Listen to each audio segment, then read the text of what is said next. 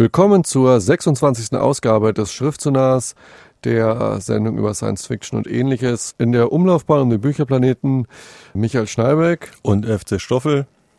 Und in der ersten Hälfte sprechen wir über zwei Space Operas, wo es in beiden richtig zur Sache geht, die aber sich dennoch, glaube ich, unterscheiden. Das eine ist äh, lang erwartet, nun ist es auf Deutsch raus, Der Algebra ist von Ian Banks und Accelerando von Charles Tross. Ja, und in der zweiten Hälfte der Sendung äh, sprechen wir über zwei englische Bücher, nämlich äh, Cloud Atlas von David Mitchell, was inzwischen dann auch auf Deutsch erschienen ist. Und ein alter Held von uns beiden hat ein Buch geschrieben, Camouflage von Joey Haldeman. Und das haben wir beide gelesen, da wird es dann einige Diskussionen zu geben. Viel Spaß.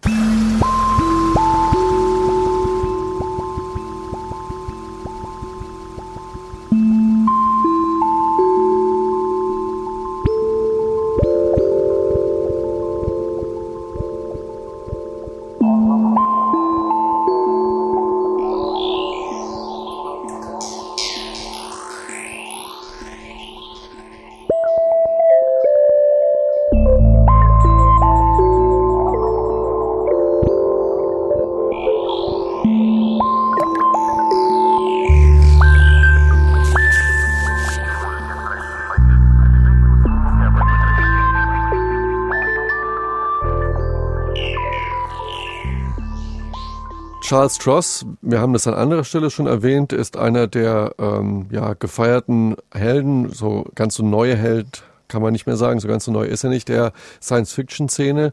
Und äh, wir hatten schon geredet über das Buch Supernova, Iron Sunrise, was bei uns auf gemischtes Echo gestoßen ist. Und äh, jetzt liegt hier vor uns äh, Accelerando, ein äh, aktuellerer Roman von Charles Stross, wobei über die Frage, wie aktuell, müssen wir noch reden. Ja, du hast ihn gelesen. Ich muss ja zugeben, nach ähm, Iron Sunrise hatte ich erstmal keine Lust mehr, in Charles Stross äh, äh, zu lesen. Man soll nie nie sagen, aber ich wollte erstmal Pause machen. Jetzt hast du dir hier Accelerando äh, durchgelesen, Stoffel. Ja, was ist dein Kommentar? Naja, also es ist jetzt das dritte Buch, was ich von Charles Stross gelesen habe. Da, davor noch Singularität und Iron Sunrise halt eben. Und äh, ja, äh, ich, ich finde nicht so prall, muss ich ehrlich sagen. Also äh, die erste Hälfte von Accelerando ist ziemlich gut, äh, sehr, sehr schöne Ideenliteratur. Und ähm, ja, danach fasert es total aus und sein, sein Stil, äh, ja, er hat eigentlich keinen Stil. Das ganze Buch besteht eigentlich aus Infodumps. Äh, man wird mit Informationen zugeballert. Eine Geschichte in dem Sinne gibt's eigentlich nicht. Das bisschen, was es an Geschichte gibt, kann ich vielleicht mal kurz erzählen. Und zwar ähm, verfolgen wir drei Generationen der Familie Max. Es fängt an mit Manfred Max. Das ist das erste Drittel des Buchs, die ersten drei Geschichten. Er ist ein Idealist. Ähm, er bewegt sich im Web 2.0 und in dessen Ausläufern. Er schiebt sowas wie ein Wirtschaftssystem 2.0 an. Er hat jeden Tag 30 Ideen, die er sich patentieren lässt und verschenkt. Also ein Altruist äh, der übelsten Sorte aus Sicht der Hochleistungskapitalisten. Ja, und er hat so einige Ideen, die dann äh, letztendlich die Menschheit äh, auf einen beschleunigten Weg in die Zukunft bringen.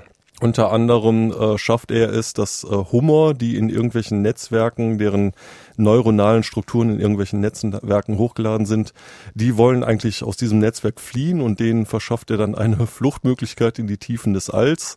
Das ist ziemlich äh, spacig geschrieben und ganz lustig. Ähm, dann hat er die Idee, dass man doch eigentlich das ganze ähm, Sonnensystem in Computronion äh, umwandeln sollte, diese ganze äh, vernunftunbegabte Materie sollte man doch endlich mal umwandeln. Äh, das geschieht dann später im Buch auch, dass das gesamte Sonnensystem demontiert wird und in ja, Komputronien äh, umgewandelt wird, also in, in denkende äh, Sphären.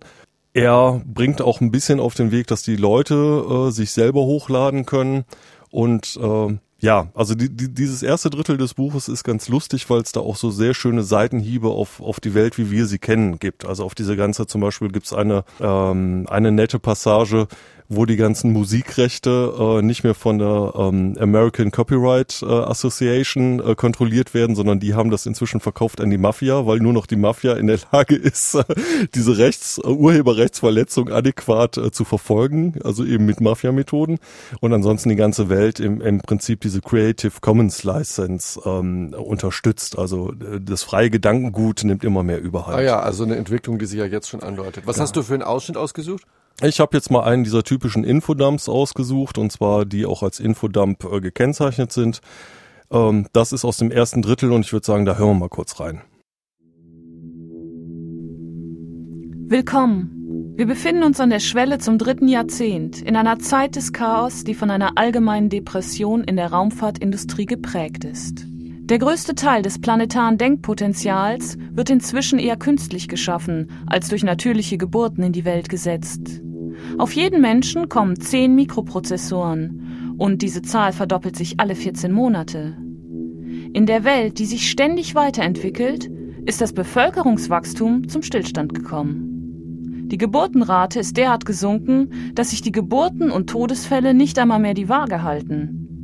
Die Weitsichtigeren unter den Politikern der Hightech-Nationen suchen nach Wegen, der anwachsenden Basis von KIs Bürgerrechte zu verleihen. Am Scheitelpunkt der zweiten Rezession in diesem Jahrhundert liegt die Erforschung des Alls immer noch auf Eis. Die malaiische Regierung hat das Ziel bekannt gegeben, innerhalb der kommenden zehn Jahre einen Imam auf den Mars zu entsenden. Ansonsten schert sich kaum jemand um die Raumfahrt. Nach wie vor bemüht sich die Gesellschaft der Raumsiedler für ihren jüngsten Kolonialisierungsplan L5 und dessen Vermarktung das Interesse des Disney-Konzerns zu wecken. Ohne zu wissen, dass es da draußen bereits eine Kolonie gibt, allerdings keine menschlichen Siedler. Die erste Generation von Uploads, es sind kalifornische Stachelhummer, die eine prekäre Symbiose mit älteren Expertensystemen eingegangen sind, blüht und gedeiht auf dem Asteroiden, denn hier hat die Franklin Treuhand die Ausbeute von Rohstoffen in Gang gebracht. Mittlerweile bedrohen Mittelkürzungen bei der chinesischen Raumfahrtbehörde die Weiterexistenz der Mondbasis Mao. Offenbar hat noch niemand herausgefunden, wie man aus der Raumregion jenseits der geostationären Umlaufbahn Gewinne ziehen kann. Vor zwei Jahren haben das Jet Propulsion Laboratory der NASA, die Europäische Weltraumbehörde und die Kolonie der heraufgeladenen Hummer in der Nachbarschaft des Kometen Krunichev 7 ein offenbar künstliches Signal aufgefangen, das von einer Raumregion außerhalb des Sonnensystems zu stammen scheint.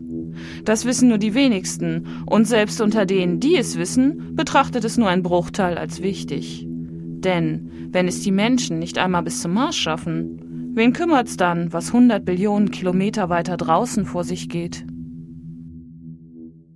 Ja, eine, eine sehr dichte Welt, prall gefüllt mit Ideen und Informationen, das war ein Ausschnitt aus Accelerando von Charles Stross. Und ja, zwei Sachen äh, gehen mir da durch den Kopf. Zum einen ähm, äh, habe ich mich auch mit Leuten unterhalten, die das Buch sehr, sehr gut finden. Und die sagten so nach den ersten 100 Seiten, da muss man erstmal Luft holen, weil man da wirklich so die Welt in x Jahren um die Ohren gedröhnt bekommt, als würde man irgendwie aus einer Wasseroberfläche durchbrechen. Das, ähm, das also schon sehr vollgepackt sei im positiven Sinne.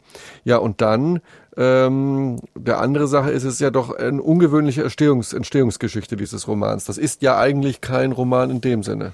Nee, also soweit ich das recherchieren konnte, ist es so, dass äh, das letztendlich neun Kurzgeschichten sind, die im Asimov ähm, Science Fiction Magazin, Magazin ja. ähm, erschienen sind. Die erste Geschichte mit den Hummern ist äh, im Juni 2001 erschienen und dann über, ich glaube, fünf Jahre hinweg. So. Die ersten drei Stories passen auch ganz gut zusammen und es ist tatsächlich so, dass das erste Drittel des Buches, ähm, nun muss ich ein paar Mal auch laut lachen, das ist sehr unterhaltsam und äh, toll und klasse. Problem ist nur, nach diesen ersten 100 Seiten ist man in der Welt drin. Also wenn man dann von irgendwelchen intergalaktischen Routern hört, wo sich Persönlichkeiten hochladen, um äh, mit äh, Außerirdischen Kontakt aufzunehmen, das ist die ersten 100 Seiten, ist das hochspannend, aber danach äh, kennt man das. Und äh, was dann kommt, äh, es fehlt einfach die Geschichte. Also es geht um drei Generationen dieser Familie. Es gibt eine Tochter und äh, davon dann wieder einen Sohn. Die ähm, Frau von dem Max, die Pamela, ist halt so eine ähm, dominante Steuereintreiberin. Das ist alles leidlich äh, interessant, aber es entsteht nichts daraus. Das ganze Buch ist äh, voll von Ideen, aber äh, diese Ideen äh, zünden zu keiner Geschichte. So. Ah, ich verstehe. Also es ist eher so ein bisschen war fand ich dieses Problem ja auch in Iron Sunrise, ja. Dass du sehr viel Informationen hast, aber dass das, was eigentlich einen dazu bringt, die Seite umzublättern, äh, letztlich die Handlung Schwächen hat. Aber wie merkt man, dass das Kurzgeschichten waren? Also, also man merkt es ganz deutlich daran, dass im Prinzip in jeder Kurzgeschichte nochmal die ganzen Informationen, die äh, in den Geschichten davor sind, äh, nochmal auf einen herabgeladen werden. Also es wird immer mit jedem neuen Kapitel wird nochmal, gibt es einen ganzen Abriss der ganzen Geschehnisse davor. Und äh, ich weiß nicht, also für einen Roman, ich muss nicht in jedem Kapitel neu lesen, dass Leute sich hochladen können. Und äh, also da hätte ich doch ein bisschen mehr mehr Vertrauen in die in die in die Merkfähigkeit also, äh, der Leser hätte, gehabt. Man hätte es noch mehr editieren sollen. Man hätte ja, die man hätte es mehr noch mehr noch mehr irgendwie anpassen sollen auf die ja. Länge des Romans. Also ich äh, muss sagen, ich habe jetzt drei Bücher von Charles Stross ge äh, gelesen. Ähm, mir reicht es im Prinzip, wenn jemand anders das liest und mir die äh, tollen Ideen erzählt. Da habe ich dann äh, ganz tollen Input und finde das, würde mir sagen, ja, klasse Idee, geil, das ist ja mal abgefahren. Aber jetzt irgendwie dafür 600 Seiten irgendwie lesen zu müssen, nur um am Ende irgendwie drei tolle Ideen zu haben. Ich weiß es nicht. Viele finden Charles Stross gut und es gibt ja auch Leute, denen es reicht, äh, wenn ein Buch voller Ideen ist und äh, eine Handlung nicht mehr so wichtig ist. Vielleicht auch ein Zeichen unserer Zeit. Wer mag, kann es lesen. Accelerando von Charles Stross. Okay, und gleich nach der Musik geht es weiter mit Ian Banks.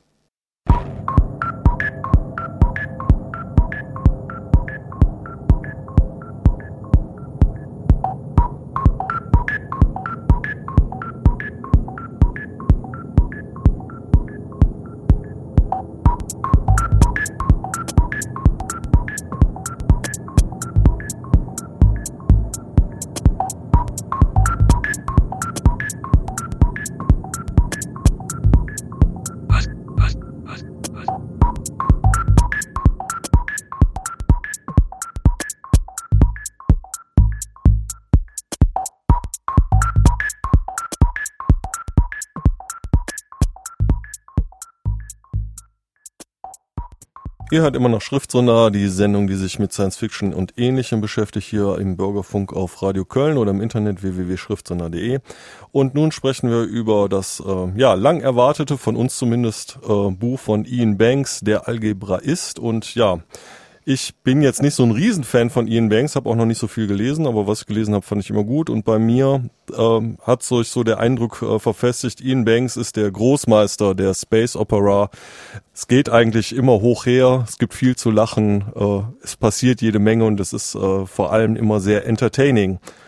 Michael, du hast es gelesen. Ist es in diesem Buch auch so oder was gibt's dazu zu Ja, sagen? es ist in dem Buch auch so und äh, ich muss dazu sagen, ich habe es bereits vor zwei Jahren auf Englisch gelesen und äh, weil ich es eben nicht erwarten konnte. Ja, und äh, tatsächlich ist Ian Banks ein bisschen für mich der Großmeister der Space Opera, vor allen Dingen der witzigen, ironischen und intelligenten Space Opera, weil das unterscheidet ihn doch am meisten äh, von seinen äh, Genregenossen, aber da können wir nachher etwas mehr drauf eingehen. Erstmal jetzt der Versuch, die Handlung von der Algebra ist, irgendwie zusammenzufassen. Ja, das ist etwa so, als würde man die Zauberflöte als Klingelton vermarkten wollen. Selber schwierig, aber ich kann es ja mal kurz probieren. Also, es ist äh, für die Ian Banks Insider kein Kulturroman. Seine übermenschliche ähm, Computergehirnkultur spielt hier keine Rolle, sondern die Welt wird beherrscht von einem überturbokapitalistischen Superstaat, die Mercantoria, die sich über weite Strecken der Galaxis erstreckt hat und in viele kleine Untersegmente zerfällt. Und äh, die Hauptperson lebt in einem äh, leidlich entfernten und hindlerweltlerischen Sonnensystem, dem Ulubis-Sonnensystem. Und die Hauptperson Fassin Tag hat den ungewöhnlichen Job, er ist ein sogenannter Seher. Und dieser Seher äh, hat sich darauf spezialisiert, äh, kulturellen Kontakt oder Gespräche aufzunehmen mit den sogenannten Dwellern die eine sehr zentrale Rolle in diesem Buch spielen. Diese Dweller sind uralte, extrem langlebige Geschöpfe, die in der Hülle von Gasplaneten leben. Marke Jupiter. Und da es sie schon so lange gibt, nämlich fast so lange wie die Galaxis existiert, wohnen Dweller eigentlich in jedem Gasgigant. Sie hatten so lange Zeit, sich auszubreiten. Und Dweller sind eine sogenannte, äh, ein sogenanntes langsames Volk. Die Galaxis unterteilt zwischen langsamen Völkern und schnellen Völkern. Die langsamen Völker wie die Dweller haben eine individuelle Lebensspanne von mehreren Milliarden Jahren, sind also quasi unsterblich und haben eine wesentlich verlangsamte Zeitwahrnehmung. Das heißt, ein ganzes Menschenschicksal äh, von der Geburt bis zum Tod kann verstreichen in der Zeit, wo ein Dweller vielleicht einen ausgedehnten Mittagsschlaf macht. So. Und Fassin-Tag kann äh, seinen Metabolismus runterbeamen auf das Zeitempfinden von Dwellern und kann mit diesen äh, Geschöpfen kommunizieren und das hat einen bestimmten Grund. Dweller wissen alles. Sie haben über Jahrmillionen von Jahren Wissen gesammelt, aber sie sind durchgeknallte Freaks und ähm, interessieren sich null dafür, ihr eigenes Wissen zu katalogisieren oder irgendwie jemandem nutzbar zu machen. Sie sind irgendwie wie besoffene äh, äh, Bibliothekare in der ewigen Bibliothek. Und die gesamte Menschheit ist ständig hinter Dwellerwissen her und die Aufgabe von Fassin Tag ist es nun eben, zu versuchen, da nützliche Informationen rauszukristallisieren, erschwert durch den Umstand, dass die Dweller sich einen Dreck um die Menschen scheren und sie nicht interessiert, was außerhalb ihres Planeten stattfindet, weil das sind für die alles nur Eintagsfliegen. Und das ist ähm, einer der Handlungsstränge und ein anderer Handlungsstrang, und da hören wir jetzt mal einen Ausschnitt, bevor ich mich hier verzettel, wird durch einen bösen, bösen Protagonisten bestimmt und diesen bösen Gegenspieler, den lernen wir jetzt einmal kurz kennen. Der Archimandrit Luciferus, Kampfpriester des Hungerleiderkults von Lyseum 9.4, der wahre Herr über 117 Sonnensysteme, etwa 40 bewohnte Planeten, zahlreiche größere immobile Habitate und viele Hunderttausende von zivilen Großkampfschiffen, befehligte als Großadmiral das Schutzgeschwader der 468. Außenflotte auf Sondereinsatz. Vor dem jüngsten noch andauernden Chaos und den letzten Ausläufern der Separationskaskade hatte er im Auftrag des rotierenden Triumvirats des Clusters Epiphanie 5 Menschen und Nicht-Humanoide im obersten galaktischen Rat vertreten. Vor einigen Jahren hatte man auf seinen Befehl den Kopf seines ehemals größten Widersachers, des Rebellenhäuptlings Stinausin, von dessen Schultern getrennt unverzüglich an ein permanentes Lebenserhaltungssystem angeschlossen und mit dem Hals nach oben an die Decke von Luciferus repräsentativen in die Außenmauer der Felsenzitadelle eingelassenen Arbeitszimmer gehängt, das eine so grandiose Aussicht über Jansch City und die Farabi-Bucht bis hinüber zu den schroffen, nebelverhangenen Wänden der Force-Schlucht bot. Nun konnte der Archimandrit, so oft ihm danach zumute war, und das kam ziemlich häufig vor, den Kopf seines alten Feindes wie ein Punching Ball bearbeiten. Dank genetischer Manipulationen war der Archimandrit schon seit langem hochgewachsen und gut gebaut und verfügte über beachtliche Kräfte in Armen und Schultern. Wenn er also im Zorn zuschlug, und wenn er zuschlug, geschah es fast immer im Zorn, war die Wirkung ungeheuer. Der Rebellenführer, dessen Kopf jetzt von Luciferus Decke hing, hatte dem Archimandriten militärisch und politisch große Schwierigkeiten bereitet, bevor er endlich besiegt worden war. Schwierigkeiten, die bisweilen schon an Demütigung grenzten, und Luciferus empfand noch immer einen abgrundtiefen Groll gegen den Verräter. Dieser Groll schlug leicht und zuverlässig in blinden Zorn um, sobald er in das Gesicht des Mannes schaute, auch wenn es noch so blau geschlagen und blutig war. Die künstlich verstärkten Selbstheilungskräfte des Kopfes arbeiteten schnell, aber nicht ohne gewisse Verzögerungen. Und so prügelte der Archimandrit wahrscheinlich immer noch mit der gleichen Begeisterung auf Stinausins Kopf ein, wie vor Jahren, als er ihn erstmals in diesen Raum hatte aufhängen lassen. Stinausin hatte diese Behandlung nur knapp einen Monat lang ertragen. Dann war er rettungslos dem Wahnsinn verfallen, und man hatte ihm den Mund zugenäht, weil er nicht aufhörte, den Archimandriten anzuspucken. Ja, das war ein Ausschnitt aus der Algebra ist von Ian Banks und äh, ja, dieser Archimandrit äh, ist ja eine dermaßen schillernde Figur. Da drängt sich mir jetzt direkt die Frage auf, ähm, klar, wir haben es hier mit Space Opera zu tun, aber das ist ja naja, Klischee ist es nicht, weil das Schöne ist, Ian Banks weiß ja, dass es ein Klischee ist und äh, schafft es irgendwie eine ironische Distanz dazu zu kriegen. Ähm, ja, wie, wie, wie ist diese Figur in diesem Buch? Also wie muss man sich das vorstellen? Also diese Figur ist ein wirklicher Psychopath und der Oberbösewicht des Buches. Und ähm, ich möchte jetzt nicht die ganzen Handlungsstränge hier aufzwirbeln, aber es gibt drei oder vier Handlungsstränge. Es geht im Wesentlichen um eine geheime Information, ähm, die fast den Tag von den Dwellern haben will. Andere wollen diese Information auch. Diese Machtblöcke kämpfen gegeneinander und ähm, es würde jetzt den Rahmen sprengen, das aufzudröseln. Dieser Archimadrid Luciferus ist alt der Oberbösewicht des Buchs oder einer der Oberbösewichten. Es gibt auch Rückblicke aus der Kindheit von Fassintak, die spielen auch eine Rolle. Das Verhältnis von Freunden, wie sich das verändert hat, das ist sehr differenziert.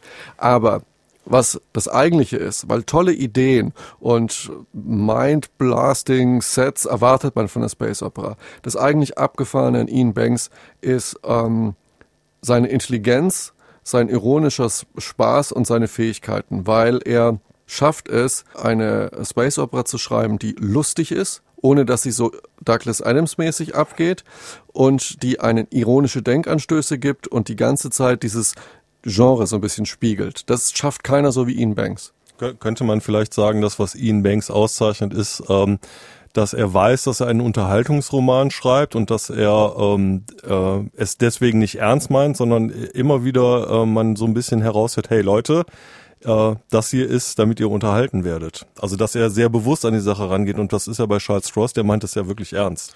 Absolut. Also Ian Banks will den Leser unterhalten und er will Spaß haben.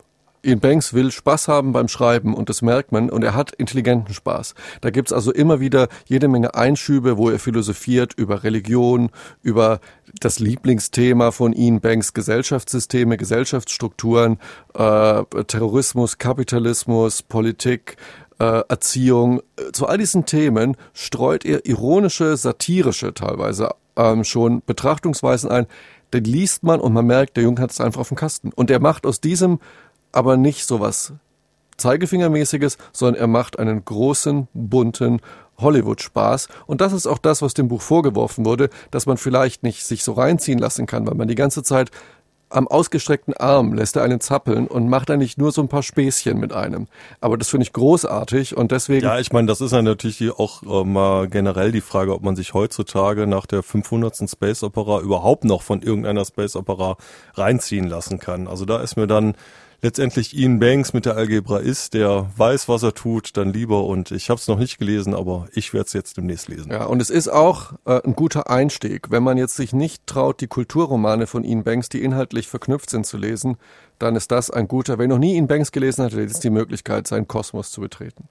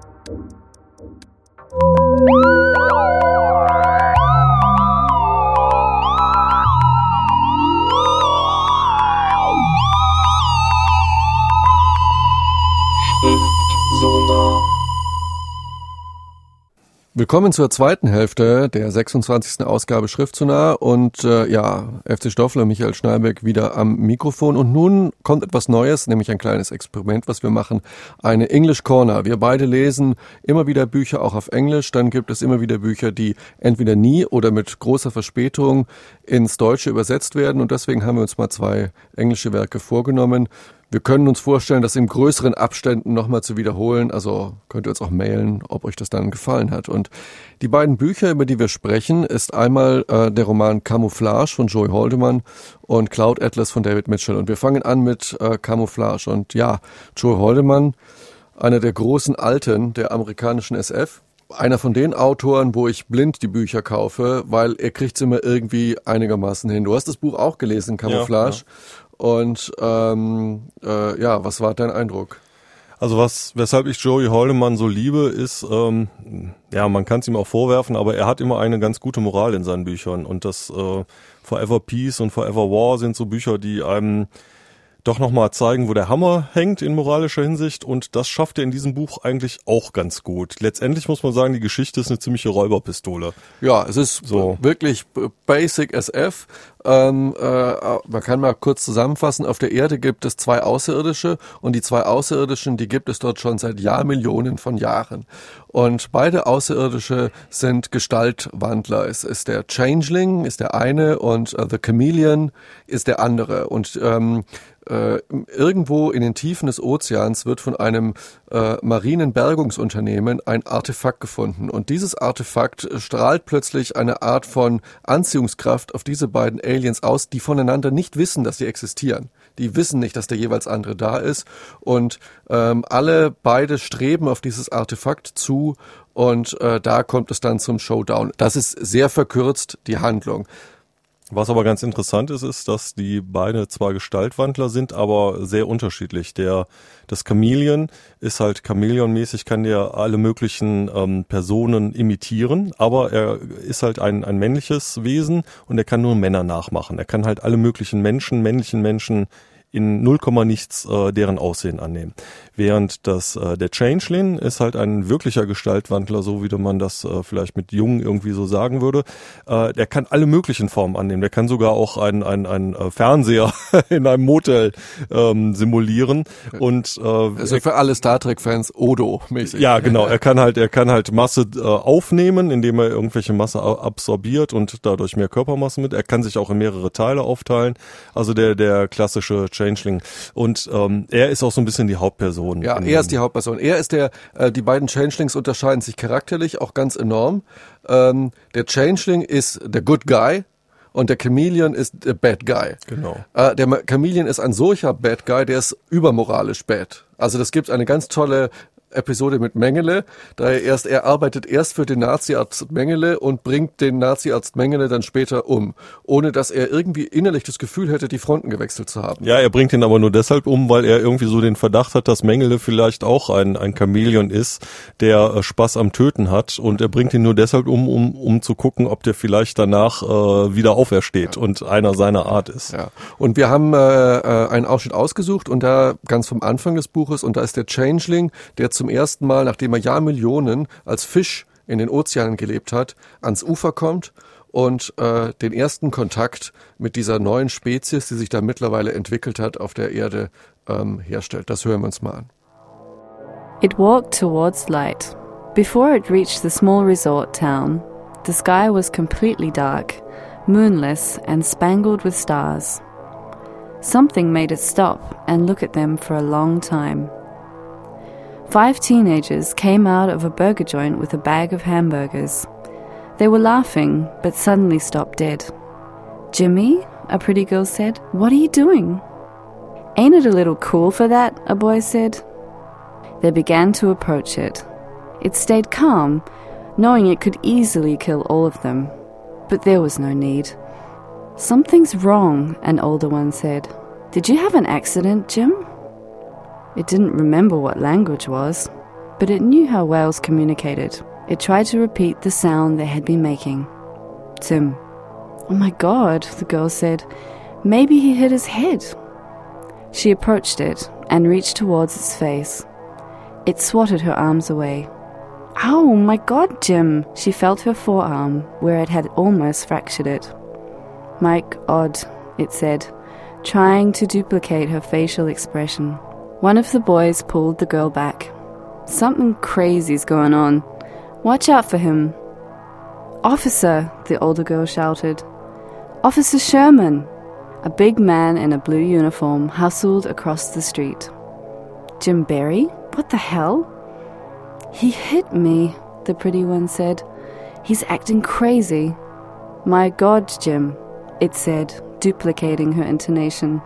Wear your clothes, buddy, Sherman said, unbuttoning his holster. It realized it was in a complex and dangerous situation. It knew these were social creatures, and they were obviously communicating. Best try to learn how. When the officer touched its elbow, it didn't kill him. Soweit ein Ausschnitt aus dem Buch Camouflage von Joey Haldeman und äh, ja, aber am Schluss entscheidet sich der Changeling dazu, den Officer nicht zu töten und damit beginnt seine Geschichte eigentlich die Menschheit zu mögen und er, er, er braucht einige Jahre, um sich wirklich voll zu integrieren. Äh, man denkt, er ist ein geistesgestörter Typ und äh, ja, er wird ein Freund der Menschen, während sein Widersacher äh, The Chameleon ein Feind der Menschen ist und äh, daraus bezieht dieses Buch eine Menge Spannung und ähm, ja, vielleicht äh, Stoffel Joey Holdermann hat vor allen Dingen einen, einen tollen Stil. Es macht Spaß, ihn zu lesen. Ja, und vor allem äh, hat äh, Camouflage auch einen Subtext. Also äh, es geht natürlich vordergründig um, um, um diese beiden Außerirdischen, die von diesem außerirdischen Artefakt angezogen werden und man ahnt schon, äh, einer von beiden hat da eine engere Verbindung zu. Also ein ganz klassischer, fast schon abgedroschene Story. Ähm, es gibt aber einen, einen sehr schönen Subtext, wie ich finde, nämlich äh, beide Außerirdische erleben natürlich auch äh, die Geschichte der Menschheit, äh, zumindest ab 1930 mit. Ähm, beide sind in, in die Kriege verwickelt, in den Ersten, Zweiten Weltkrieg. Ähm, der Changeling nimmt an dem ähm, Todesmarsch in Batan ähm, teil. Und das ist eigentlich das Geile an diesem Buch, dass ähm, im Prinzip durch die Sicht dieser Außerirdischen, die menschliches Verhalten imitieren und studieren, ähm, einem auch nochmal die ja, die ziemlich gruselige Geschichte des 20. Jahrhunderts äh, vor Augen geführt wird. Und das macht Joey Holdemann ganz, ganz toll, Ja, ich. das, das macht die Qualität des Buches über den reinen äh, Science-Fiction-Thriller hinaus aus, dass er praktisch äh, eine, eine fremdartige Analyse der Menschheit bietet. Und ich muss ehrlich sagen, so alienmäßige Aliens habe ich lange in keinem Buch mehr gesehen. Also das ist wirklich äh, toll gelungen. Also von daher hat auch einen Preis gekriegt, den Nebula Award. Das ist auch schon eine relativ gute Aussage für diesen Roman. Ja, also deswegen, wer des Englischen halbwegs mächtig ist, es ist nicht so kompliziert zu lesen. Ich bin auch kein toller Englischleser, aber Joey Holdeman, Camouflage, ähm, erschienen bei Ace ja. Science Fiction. Ich kann es empfehlen. Äh, es macht Spaß und äh, hat auch eine kleine Moral dabei.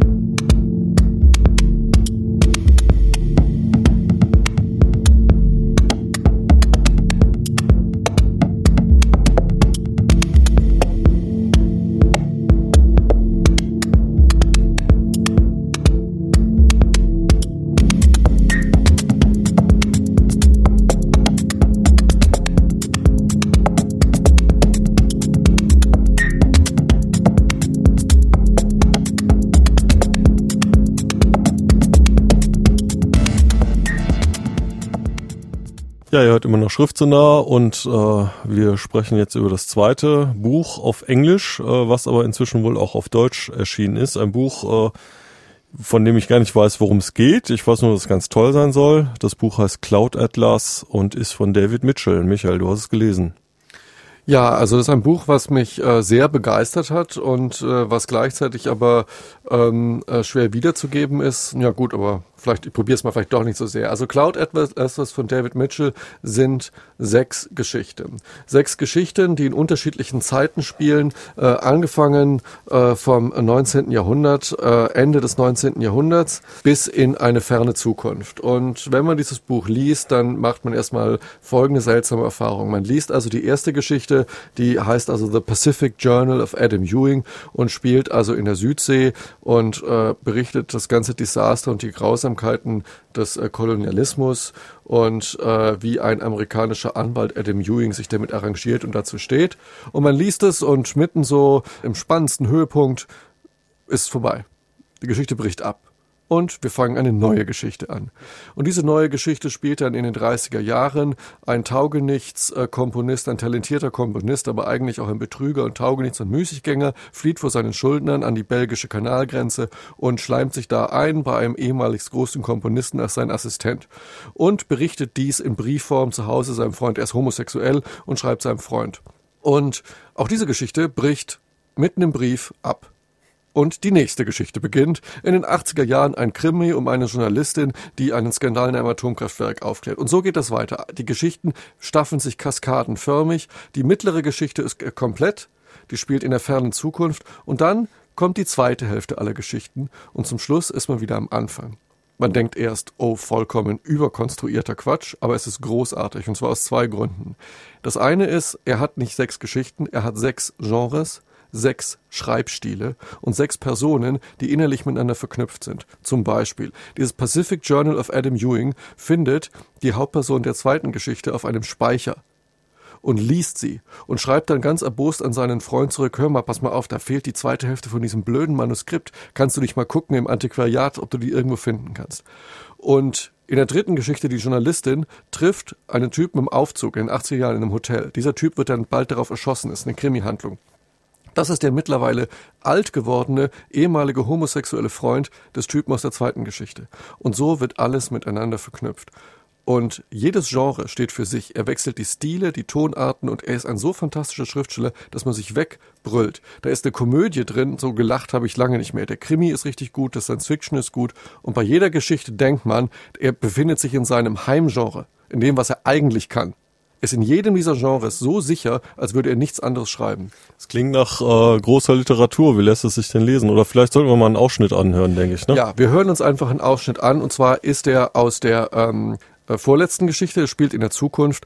Und es ist ein Interview, eine Befragung in einem Gefängnis von einer ähm, Staatsfeindin, ähm, die geklont ist, einem Klon. Ich erzähle gleich mehr dazu. Und hier geht es im Grunde genommen um eine Art Verhör. Wir hören mal rein. Is it true fabricants really dream, just like us?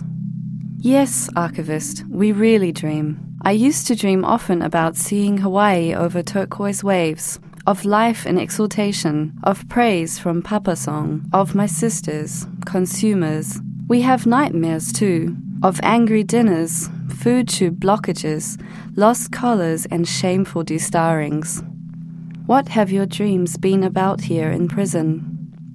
Strange cities, pursuit across black and white lands, my future execution in the lighthouse. I was dreaming of Hey Ju Im just before the guard woke me to show you in, both in Papa's songs and in this cube. My dreams are the single unpredictable factor in my zoned days and nights. Nobody allots them or senses them. Dreams are all I have ever truly owned. Do servers never wonder about the bigger world outside the dome? Or did you believe your dinery was the whole cosmos? Our cosmology is not so crude, or our intelligence so limited.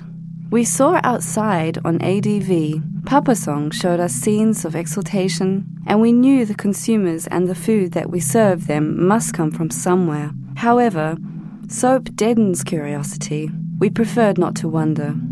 It's difficult to imagine living with so many imponderables. When you were three or four, archivist, your father vanished daily to a realm called work, did he not? He stayed at work until curfew, but you didn't worry yourself over the dimensions, location, or nature of that realm because your concerns lay exclusively in your foreground. This is how indoor fabricants view that place known as outside. Ja, soweit also der Ausschnitt aus Cloud Atlas von David Mitchell und ähm, ja, ich konnte dem nicht so ganz folgen, muss ich ganz ehrlich sagen. Ähm, zwei Sachen habe ich verstanden, äh, Fabricants und äh, Papa Joe's oder irgendwie sowas und Archivist. Also vielleicht äh, kannst du mal kurz Licht ins Dunkel bringen. Also es geht hier um eine Geschichte, wie gesagt die vorletzte, wenn man die erste Staffelung als äh, Chronologie nimmt. Äh, Fabricants sind Klone, Arbeitssklaven, die von einer Hightech-Gesellschaft gezüchtet werden, um niedrige Arbeiten zu erledigen erledigen. Und hier geht es um die Geschichte von Somni 451, die in einer Art riesen McDonald's Burger King arbeitet. Und was ihr passiert ist, dass sie über die limitierte Intelligenz dieser Fabricants hinaus sich plötzlich weiterentwickelt, schnallt, was vor sich geht, flieht und zu einer Widerstandskämpferin gegen dieses Regime wird. Äh, und äh, sie wird gefangen genommen und dieser Archivist verhört sie vor ihrer Hinrichtung. Und das ist eigentlich diese, diese Geschichte. Und ähm, äh, es ist eine starke Science-Fiction-Geschichte. Jeder dieser Geschichten könnte für sich stehen und wäre für sich lesenswert. Also hast du eben schon gesagt, das sind ähm, sechs Stories, die da so zusammenkommen, ähm, die so halb mit der Lose miteinander verbunden sind. Ähm, ja, was bleibt? Ist das eine große Fingerübung, das Buch, oder fügt sich das zusammen? Nein, es fügt sich zusammen. Es ist ein Cloud-Atlas, es ist ein Wolkenatlas, es ist eine Art, ähm, ein Gebilde von Geschichten und Erzählungen, die aber am Schluss ein Ganzes bilden, ein moralisch Ganzes, weil es gibt eine durchgängige Botschaft in diesem Buch und auch ein handlungsmäßig Ganzes, ohne dass die Handlungen sich berühren. Es gibt zwar immer wieder Punkte, wo die Handlungen an Knoten laufen, aber sie, sie, sie haben nichts miteinander zu tun. Aber es ist ähm, ein Buch, was eine mit einer großen Ganzheit im Empfinden zurücklässt und es macht sehr viel Spaß zu lesen, weil es ist keine intellektuelle Kopfliteratur. Es ist spannend, lustig, satirisch, ironisch, horrormäßig. Er mischt alles und er kann alles.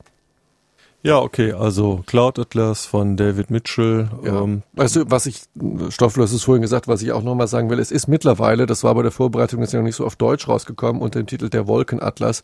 Wer sich dieses Buch ist auf Englisch teilweise etwas anspruchsvoller, nicht zutraut, lesen Sie es auf Deutsch. Ja, und damit sind wir am Ende unserer Sendung Schriftsonar. Weitere Informationen zu den Büchern unter www.schriftsonar.de und äh, bitte meldet uns doch mal, ob äh, wir in Zukunft äh, weiterhin hin und wieder mal über englische Bücher sprechen können oder ob das jetzt äh, komplett zu viel war. Das würde uns interessieren. Ja, dann noch Dank an unsere beiden Sprecherinnen. Das waren diesmal Angela Sumner und äh, wie immer Doris Mücke. Und äh, die letzten Worte der Sendung kommen von Edgar Dijkstra, ein Zitat dem Roman Accelerando von Charles Stross vorangestellt. Die Frage, ob ein Computer denken kann, ist ebenso überholt wie die Frage, ob ein U-Boot schwimmen kann. Guten Abend. Nö, schönen guten Abend.